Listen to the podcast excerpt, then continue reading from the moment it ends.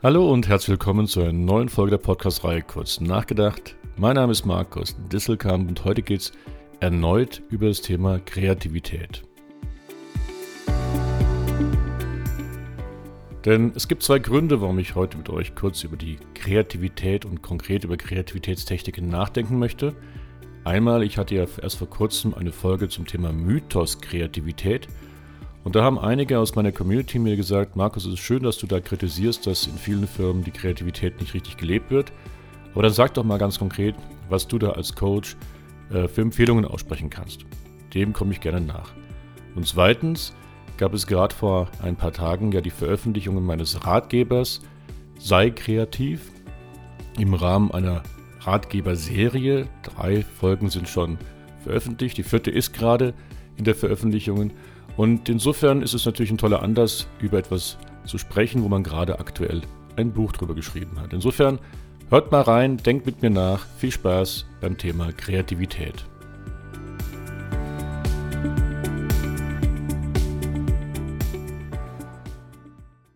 So, in diesem Buch, was aber eher ein Management-Ratgeber über 50 Seiten ist, aber ganz nach dem Motto kurz und knapp, ganz wie diese Podcast-Serie, anstelle von lang und langatmig. In diesem Ratgeber, da komme ich auf die vier großen Blöcke von Kreativitätstechniken zu sprechen. Und fangen wir gleich mit dem bekanntesten Block an, das ist nämlich die sogenannten Assoziationstechniken. Und da gehört auch gleich die bekannteste Kreativitätstechnik überhaupt rein, nämlich das Brainstorming. Das Brainstorming selbst, das kommt aus den 30er Jahren des letzten Jahrhunderts und wurde erfunden von dem amerikanischen Werbefachmann Alex F. Osborne. So, und er kombinierte halt die beiden Begriffe Brain, also Gehirn, mit dem Storm, mit dem Sturm. Und Ziel war wirklich eine kreative Methode zu haben, mit der man ganz schnell ganz viele Ideen bekommt. So, jetzt will ich euch nicht langweilen mit diesem ganzen Brainstorming, weil das kennt ja jeder, aber was viele übersehen, sind die vier Regeln, die dabei sind und die möchte ich nochmal ganz klar wiederholen. Nämlich jegliche Kritik ist beim Brainstorming verboten. Erstens. Zweitens, Masse vor Klasse. Wir wollen ganz viele Ideen haben und ja nicht ähm, darüber nachdenken, ob die Idee jetzt gut oder schlecht ist. Und das ist nämlich das, die dritte Regel, freies Assoziation, assoziieren. Lasst das einfach mal raus, was ihr euch gerade an spontanen Ideen einfällt. Weil auch wenn die Idee doof ist, sie kann ja dem Nächsten wieder helfen, eine noch bessere Idee zu entwickeln. Und das ist genau die vierte Regel, nämlich jeder darf die Idee des anderen aufgreifen und weiterentwickeln. Achtet mal bei euren Brainstormings darauf, ob diese Regeln wirklich gelebt werden. Denn dann, wenn sie gelebt werden, können sie nicht nur einen Sturm verursachen, sondern wirklich einen Energieschub ich habe das schon oft in meinem Leben erlebt und es macht total Spaß.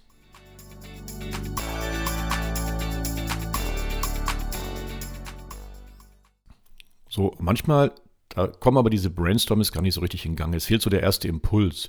Und da sprach schon Alex Erstmann davon, dass man als Moderator Ideen, Anregungen reingeben soll. Er hatte dafür Checklisten entwickelt mit so Stichwörtern, die quasi die ersten Impulse sein können.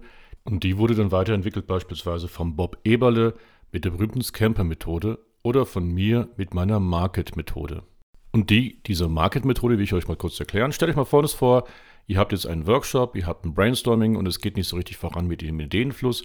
Dann fragt doch einfach mal, was können wir jetzt bei dem Thema, wo wir gerade am Arbeiten sind, maximieren? Also größer machen, schwerer machen, teurer machen. Also was können wir maximieren? Und dann kommt als zweiter Impuls umgekehrt, was können wir aufwerten? Also wo gibt es noch Ergänzungsideen? Was können wir vielleicht sogar noch schöner machen, teurer machen, äh, aufwendiger machen? So, und dann machen wir mal gleich einen kleinen Sprung in, in, die Perspektivenwechsel. Dann kommt umgekehrt die Frage, was können wir hingegen reduzieren? Also erst M, A, R, R steht für reduzieren. Also können wir die Kosten reduzieren, das Gewicht reduzieren, die Leistungen reduzieren. Wie können wir vielleicht die Funktionalitäten reduzieren? Dann kommt die Frage, was können wir aber kopieren aus anderen Branchen? Also wo gibt es schon anderen Branchen erfahrungswerte Lösungen, die wir vielleicht bei uns einfach übernehmen können? So ein bisschen Benchmarking quasi. Und dann kommt die vorletzte Frage, nämlich was können wir ergänzen? Also was können wir noch an neuen Funktionalitäten dazu machen? Was können wir anbauen? Was können wir erhöhen? Was können wir breiter machen? Also was können wir wirklich ergänzen? Und die letzte Frage ist ganz besonders spannend, nämlich was können wir trennen, abtrennen? Im Sinne von, welche Leistungen können wir wegnehmen, die bisher da sind? Separat, aber für einen weiteren Preis, also in der Summe teurer verkaufen. Also ich kann wirklich nur aufrufen, mal nach solchen Impulsen zu suchen für Brainstormings. Ähm, alleine schon der Alex Osborne hat laut Wikipedia eine ganze Liste gehabt von solchen Impulsbegriffen, Schlüsselbegriffen. aber es gibt beispielsweise auch aus Russland die TRIZ-Technik, die TRIZ, die nicht nur solche Impulse gibt, sondern auch ganz andere Aspekte noch in die Kreativität hineinbringt. Aber alleine die Checkliste, wie man ein Problem lösen könnte, ähm, hat für sehr viele Ingenieure, in dem Fall schon bei TRIZ, sehr, sehr großartige Erfolge in der Kreativität hervorgerufen.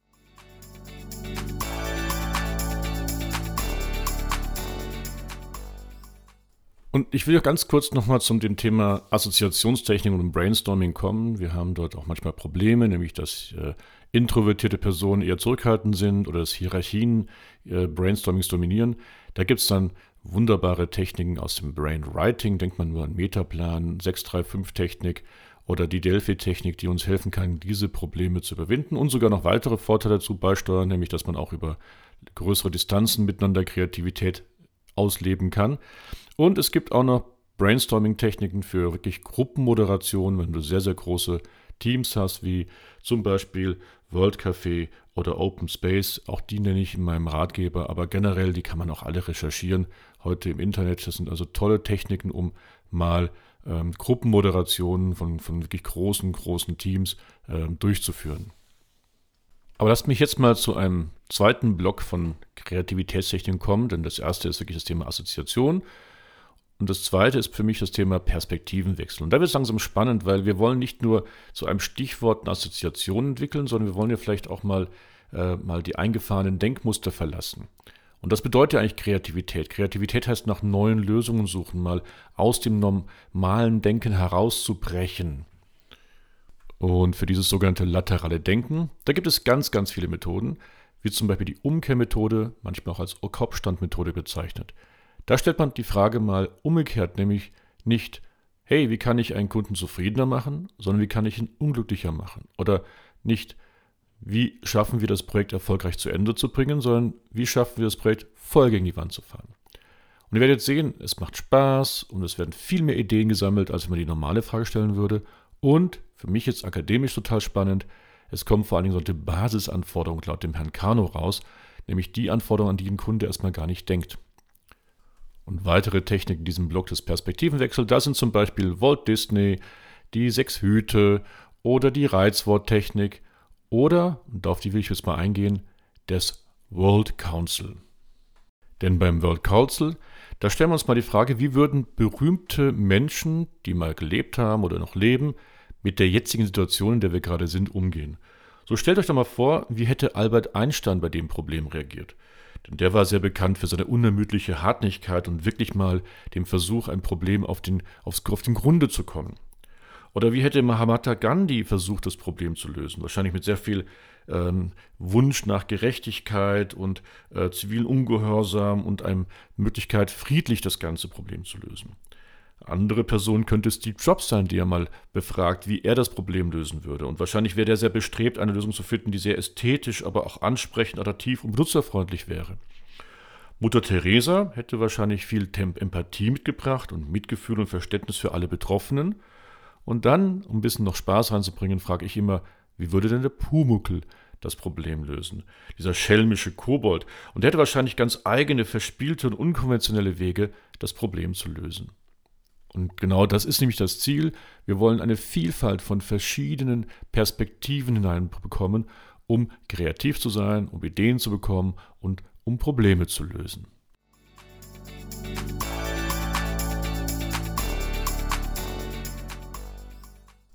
So, der dritte Bereich an, an, an Kreativitätstechniken, das ist der Bereich, der versucht, dass wir unsere Paradigmen wechseln, dass wir uns unsere Dogmen mal verlassen, dass wir gewisse Wertvorstellungen, die wir bisher hatten, von denen wir sicher waren, dass die richtig sind, dass wir die auch mal hinterfragen. Und da will ich auch mal kurz auf zwei Techniken eingehen. Die eine kommt von mir, die nennt sich Google Dreaming. Und da habe ich nichts anderes gemacht, als die Walt Disney Methode gewissen Maße mit bisschen Google zu verbinden. Nämlich stellt euch doch mal vor, ihr werdet Google. Also ihr habt all das Geld, was Google hat, all die Daten, die Google hat, all die Ressourcen, all die Möglichkeiten, die Google hat. Und wie würde jetzt Google euer Problem gerade lösen? Wie würde Google jetzt das Produkt noch besser machen? Wie würde Google nochmal richtig den Markt rocken? Seid einfach mal ein Träumer und nehmt alles auf, alle Ideen, die euch einfallen, was ihr jetzt hier gerne machen würdet, mit all den Möglichkeiten, die Google hat. Die zweite Rolle ist dann aber der Kritiker, der dann kommt und sagt, nee, das geht ja alles nicht, weil ihr seid ja wirklich mal kurz in eurer Rolle und ihr habt gar nicht das ganze Geld und ihr habt ja gar nicht die ganzen Daten und ihr habt ja gar nicht die ganzen Ressourcen. Und die dritte Rolle ist dann der Pragmatiker, der fragt, naja gut, aber stopp, Vielleicht können wir trotzdem ein bisschen was davon umsetzen. Vielleicht haben wir trotzdem die Möglichkeit, an einige der Daten zu kommen. Und es gibt externe finanzielle Mittel, die wir hier nutzen können. Ich habe diese Technik schon oft verwendet und kann nur sagen, sie klappt super, denn sie öffnet die Menschen auch mal aus ihren eingefahrenen, wie gesagt, Paradigmen und Dogmen rauszugehen und zu sehen, es ist gar nicht so weit weg der Gedanke, dass man da genauso innovativ und sogar teilweise disruptiv sein kann wie eben Google. So, und weitere Methoden im Bereich des Paradigmenwechsels sind zum Beispiel Dark Horse aus dem Design Thinking oder das Moonshot Thinking, eben von Google entwickelt. Aber ich will auf eine vierte Technik eingehen, nämlich auf den Nightmare Competitor von meinem Kollegen Ulrich Grote. Mit diesem habe ich vor einigen Wochen eine Podcast-Aufnahme produziert für den Podcast von äh, der St. Galler Business School, wo wir beide ja tätig sind. Und ich kann euch da wirklich nur darauf hinweisen, hört da mal rein und lasst euch mal vom Ulrich Grote seinen Nightmare Competitor vorstellen. Denn das Besondere ist, da mal zu überlegen, wer ist wirklich der maximale Albtraumwettbewerber für euch. Und da werdet ihr sehen, die normalen Firmen denken in ihrer Branche, da suchen sie die, die normalen Wettbewerber. Nehmen wir mal ein Beispiel. Ein Coca-Cola würde immer sagen, naja, ein Wettbewerber von uns ist vielleicht Pepsi. Der sieht aber nicht, dass beispielsweise ähm, ein Red Bull auch Wettbewerber ist. Aber der Albtraumwettbewerber wäre vielleicht einfach nur Wasser oder Kaffee, aber ganz andere Möglichkeiten. Es gibt nämlich Substitutionsgüter und Disruptionsgüter. Und mal so über seine, seine eingefahrenen Denkmuster rauszuspringen, das ist wirklich die Technik, unter anderem, wo Nightmare Competitor uns helfen kann.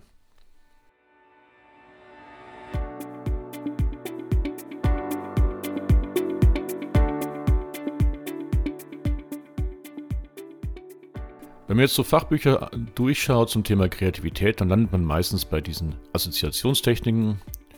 Da wird auch ganz gerne noch die Analogie zugerechnet, also die Vergleiche mit anderen Branchen oder mit der Biologie, nennt sich Bionik. Perspektivenwechsel wird auch ab und zu zitiert. Paradigmenwechsel wird eigentlich kaum erwähnt bei Kreativitätstechniken, das finde ich total schade. Aber was uns auch nicht angesprochen wird, ist einfach der Tatbestand basteln. Bastel doch einfach mal. Wir kennen Kinder, wenn die spielen, wenn die mit Lego spielen, mit Playmobil, dann sind die auf einmal unheimlich kreativ. Und deswegen will ich als meinen vierten Block das Thema Basteln, Spielen und äh, auch die Prototypen einmal aufzählen. Also es geht wirklich darum, den Menschen mit all seinen fünf Sinnen zu erreichen. Denn wir wollen sehen, wir wollen hören, wir wollen riechen, schmecken und fühlen. Und wenn wir all diese Sinne ansprechen können, und das kann man eben mit Basteln, dann stimulieren wir und aktivieren wir ganz unterschiedliche Bereiche in unserem Gehirn und das fördert dann die Kreativität und führt zu einer vielfältigeren und ganzheitlichen Wahrnehmung. Also konkret, ob ihr jetzt eine Party vorbereiten müsst, ob ihr ein, ein neues Geschenk für eure Ehefrau sucht oder ob ihr äh, wirklich ein, ein wirtschaftliches Thema in der Firma lösen müsst, bastelt doch mal das Ganze. Ob mit Schere, mit Papier und irgendwelchem Kleber oder ob man da jetzt Lego verwendet, das ist ziemlich egal. Aber es spricht eben alle fünf Sinne an. Und dann kann man auch wunderbar das verbinden mit dem sogenannten Storytelling. Ihr bastelt was, ihr lasst das dann präsentieren und alleine aus dieser Präsentation, aus diesem Storytelling könnt ihr wieder so viele Ideen herausholen. Das ist sensationell.